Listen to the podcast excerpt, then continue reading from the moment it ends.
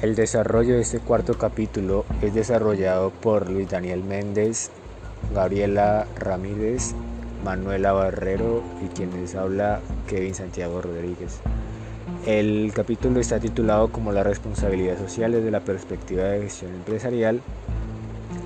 donde vamos a anunciar los componentes, principios, materias fundamentales, teorías y enfoques predominantes, lo cual nos va a llevar a concluir que es todo esto un sistema de variabilidad en aspectos que subyacen en toda esto.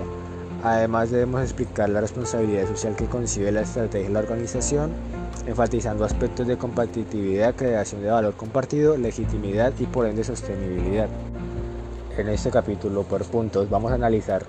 por qué la responsabilidad social es, se puede concebir como las teorías integradoras de la administración y gestión organizacional como modelo de gestión, en el segundo punto, cuáles son los aspectos transversales que le compete asumir a cada una de las principales áreas funcionales de la organización. El tercer punto, cuáles son las estrategias actuales que utilizan las compañías colombianas para el ejercicio de la responsabilidad social, denominadas, en este capítulo como temas conexos. Y por último, el cuarto punto que desarrollaremos es que vamos a proponer con base en los estudios de caso y el análisis de las evidencias prácticas aquello que podría ser el proceso de gestión administrativo de un programa de responsabilidad social para una MIPYME. El punto 4.1, denominado integralidad de la responsabilidad social empresarial, se corresponde a un sistema de partes interconectadas y coherentes con el quehacer organizacional donde se busca desarrollar las actividades en beneficio de los stakeholders o grupos de interés de la organización donde se hace énfasis en la importancia que tiene aquella organización para adaptar los procesos y convertirlos en fuentes que agreguen el valor a su ventaja competitiva para satisfacer así a los stakeholders. Puntualmente, se dice que el modelo de gestión en la década de 1980 eh, aparece en esta época debido a la, la creciente regulación de los mercados, el fortalecimiento de los intereses individuales de los agentes, las empresas y los consumidores y el almacenamiento del Estado. También podemos eh, entender que el marco consigue como una reflexión donde la responsabilidad social se concibe desde la perspectiva del comportamiento empresarial. La teoría institucional aporta a la organización el, el, condicionamiento del comportamiento y el campo de actuación. Por consiguiente, afecta las relaciones con la sociedad o los stakeholders, donde la situación le permite a la organización la función de los valores y la norma de la sociedad adaptar las estructuras y procesos para ajustarse al sistema, al contrato social, la cual es una condición que potencializa su legitimidad. Empezamos a hablar de principios de inclusión, reciprocidad, igualdad y comunicación, donde asume que la organización es responsable de la satisfacción de los intereses y la expectativa de los grupos con los que interactúan las empresas. También debemos entender que la teoría mercantilista, la teoría de la agencia, donde prioriza los objetivos financieros, establece límites de actuación de acuerdo con los principios y valores que comparte la organización con su entorno. En cuanto a la teoría de legitimidad, se entiende por legitimidad la afinidad que logra una organización con valores y principios de la sociedad en la que está inmersa, donde finalmente le vale como licencia social para poder operar y satisfacer las necesidades del grupo de interés que la empresa ha solicitado. Podemos entender la figura 4.1 como el modelo integrado, donde las materias fundamentales, la teoría es integradora, los componentes y principios, eh, subyacen en finanzas, mercadeo, recursos humanos, producción, que conlleva asimismo a todo el proceso y actividades de planeación, organización, dirección, controlación y comunicación. Eh, encontramos los intereses y expectativas que están denominadas como los accionistas, los consumidores, el gobierno, los empleados y los proveedores, así pudiendo mm, desembocar en el modelo integrado de legitimidad, sostenibilidad y valor compartido.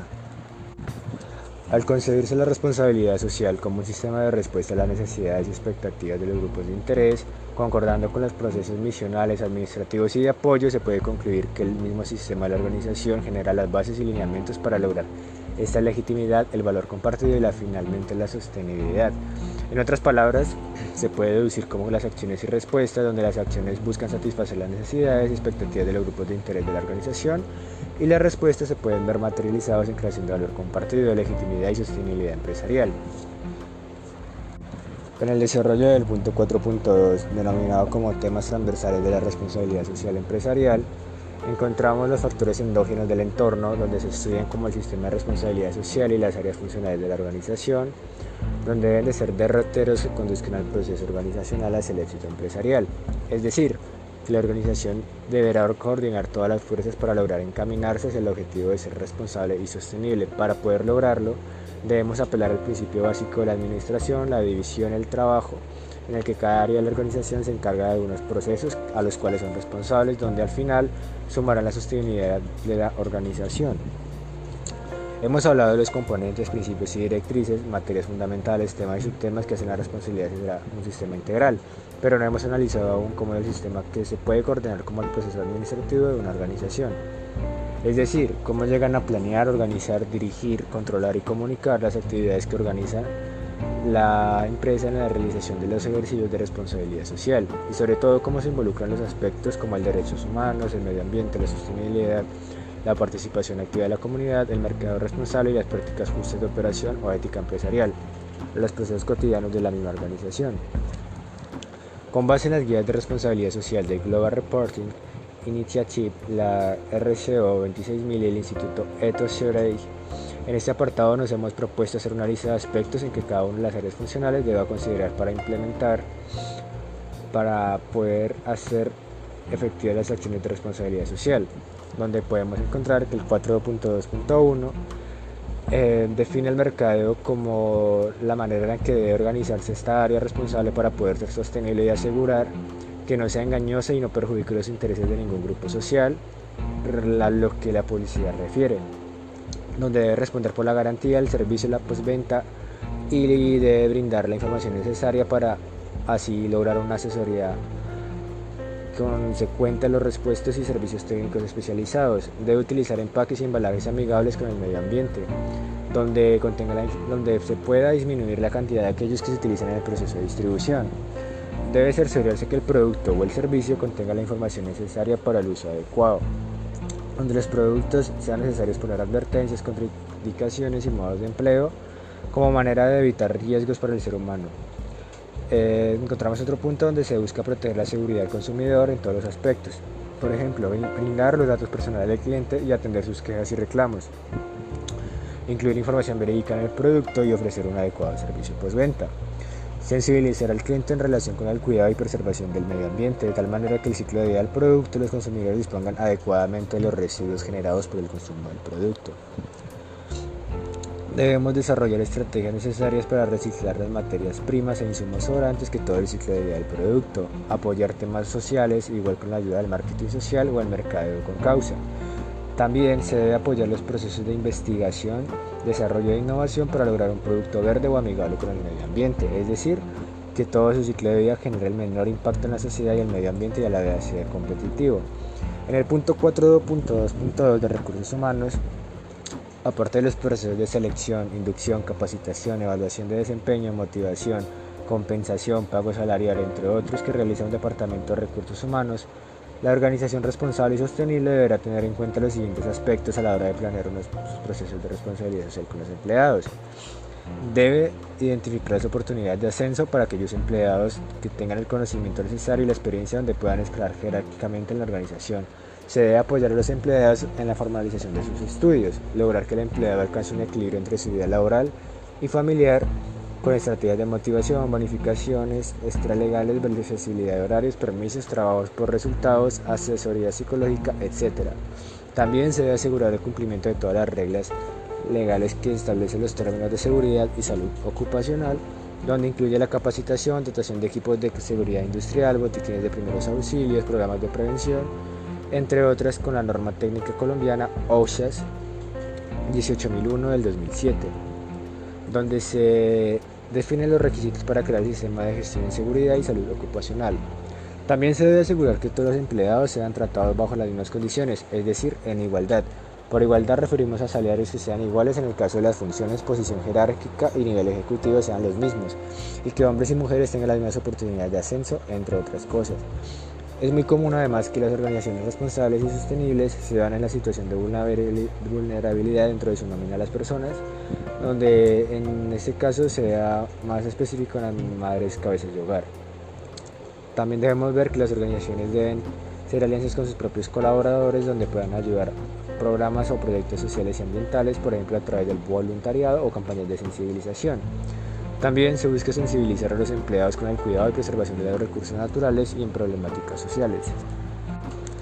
En el punto 4.2.3 que hace referencia a la producción, encontramos en este departamento todo lo que confluye los diferentes procesos de gestión de compras, producción, almacenamiento, transporte, logística de salida. Por el proceso de transformación que utiliza, el uso de maquinaria se debe de identificar el menor impacto que genera el medio ambiente, todo estos insumos de energía y consumo de recursos naturales donde se tiene en cuenta los diferentes aspectos, donde entre menos energía no renovable y agua se consuma, mejor será el nivel de responsabilidad social, que busque desarrollar estrategias ecoeficientes donde se reduzca el consumo de agua y energía a la vez de obtener los mismos o mejores rendimientos productivos. Se busca utilizar máquinas y herramientas con tecnologías limpias, coordinar la estrategia de reciclaje, sobre todo de insumos desechados en el área de compras, producción, almacenamiento y transporte, se investigue y utilice materias primas renovables o no contaminantes con el medio ambiente de tal manera que sea reciclado o reutilizado por la empresa para apoyar otros procesos. Se busque la disposición adecuada de los, residuos generados en toda la actividad productiva de la organización, donde se, se motiva la recolección de residuos peligrosos, orgánicos y se lleva al sistema de compost o la agricultura, donde se puede verter las alcantarillas de agua negras de la ciudad donde se supone ello.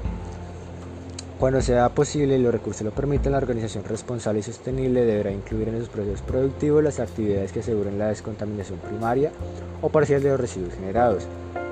También se buscará implementar un sistema de gestión ambiental que asegure su importancia para las directivas de la organización y la continua inversión en mejorar, atenuar o resarcir los impactos causados en el medio ambiente y la sociedad. También debemos ver que se debe compensar y resarcir los daños que se han producido, así como se debe asumir las responsabilidades legales y sociales por los daños causados al ecosistema. También se debe contemplar la logística inversa como el mecanismo que permita disponer adecuadamente de todos los residuos. En el punto 4.2.4 de Administración y Finanzas, podemos ver que la mejor forma de hacer e incluir procesos complementarios de procesos administrativos y asistentes en este orden de ideas el departamento debe tener en cuenta que en la filosofía y plataforma estratégica de la organización se incluye información de responsabilidad social, por ejemplo en la misión, la visión o la política de la calidad. Se debe incluir procesos de control y seguimiento de las actividades y programas de responsabilidad social que la organización desarrolle. El programa de responsabilidad social debe tener presupuestos y como los flujos de fondos necesarios para la adecuada operación de los proyectos. En términos financieros, es necesario que la organización identifique el antes y después de gastos, costos e inversiones incurridos en el desarrollo del programa de responsabilidad social. Se debe proponer continuamente proyectos y programas que permitan mejorar los procesos de responsabilidad social y asegurar que la organización cumple a cabalidad los derechos humanos promulgados por la Declaración Universal de los Derechos Humanos. En común que la organización incluya también las decisiones de compra y contratos de manufactura, aspectos relacionados a la responsabilidad social. Por consiguiente, en el punto 4.3, estrategias para poner en práctica la responsabilidad social empresarial y temas conexos, Debemos entender que las estrategias serán explicadas en conjunto la definición algunas ventajas que se destacan en la aplicación de cada una. Donde podemos entender el gobierno cooperativo como las reglas y prácticas que gobiernan la relación entre los administradores y accionistas, la ventaja que logra la transparencia y el principio que promueve la responsabilidad social. La ética empresarial puede definirse como el conjunto de principios, normas y reglas de conductas que rigen el comportamiento de los individuos y del grupo de personas. Y la ventaja sería que favorece y mejorar las relaciones entre las empresas y los grupos de interés. La normalización se debe entender como el programa internacional que certifica algunos de los aspectos integrales donde se genera el reconocimiento internacional y se adapta a la organización a requerimientos y demandas internacionales. Por último, se debe entender que los principales, principales palabras que se tienen en cuenta en el desarrollo de memorias de sostenibilidad son la materialidad, la exhaustividad, contexto de sostenibilidad e inclusividad donde cada herramienta tiene sus propios principios y guías para dirigir el desarrollo y publicación del informe social,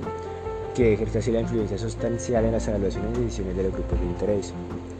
Este ha sido todo el resumen del cuarto capítulo de la responsabilidad social empresarial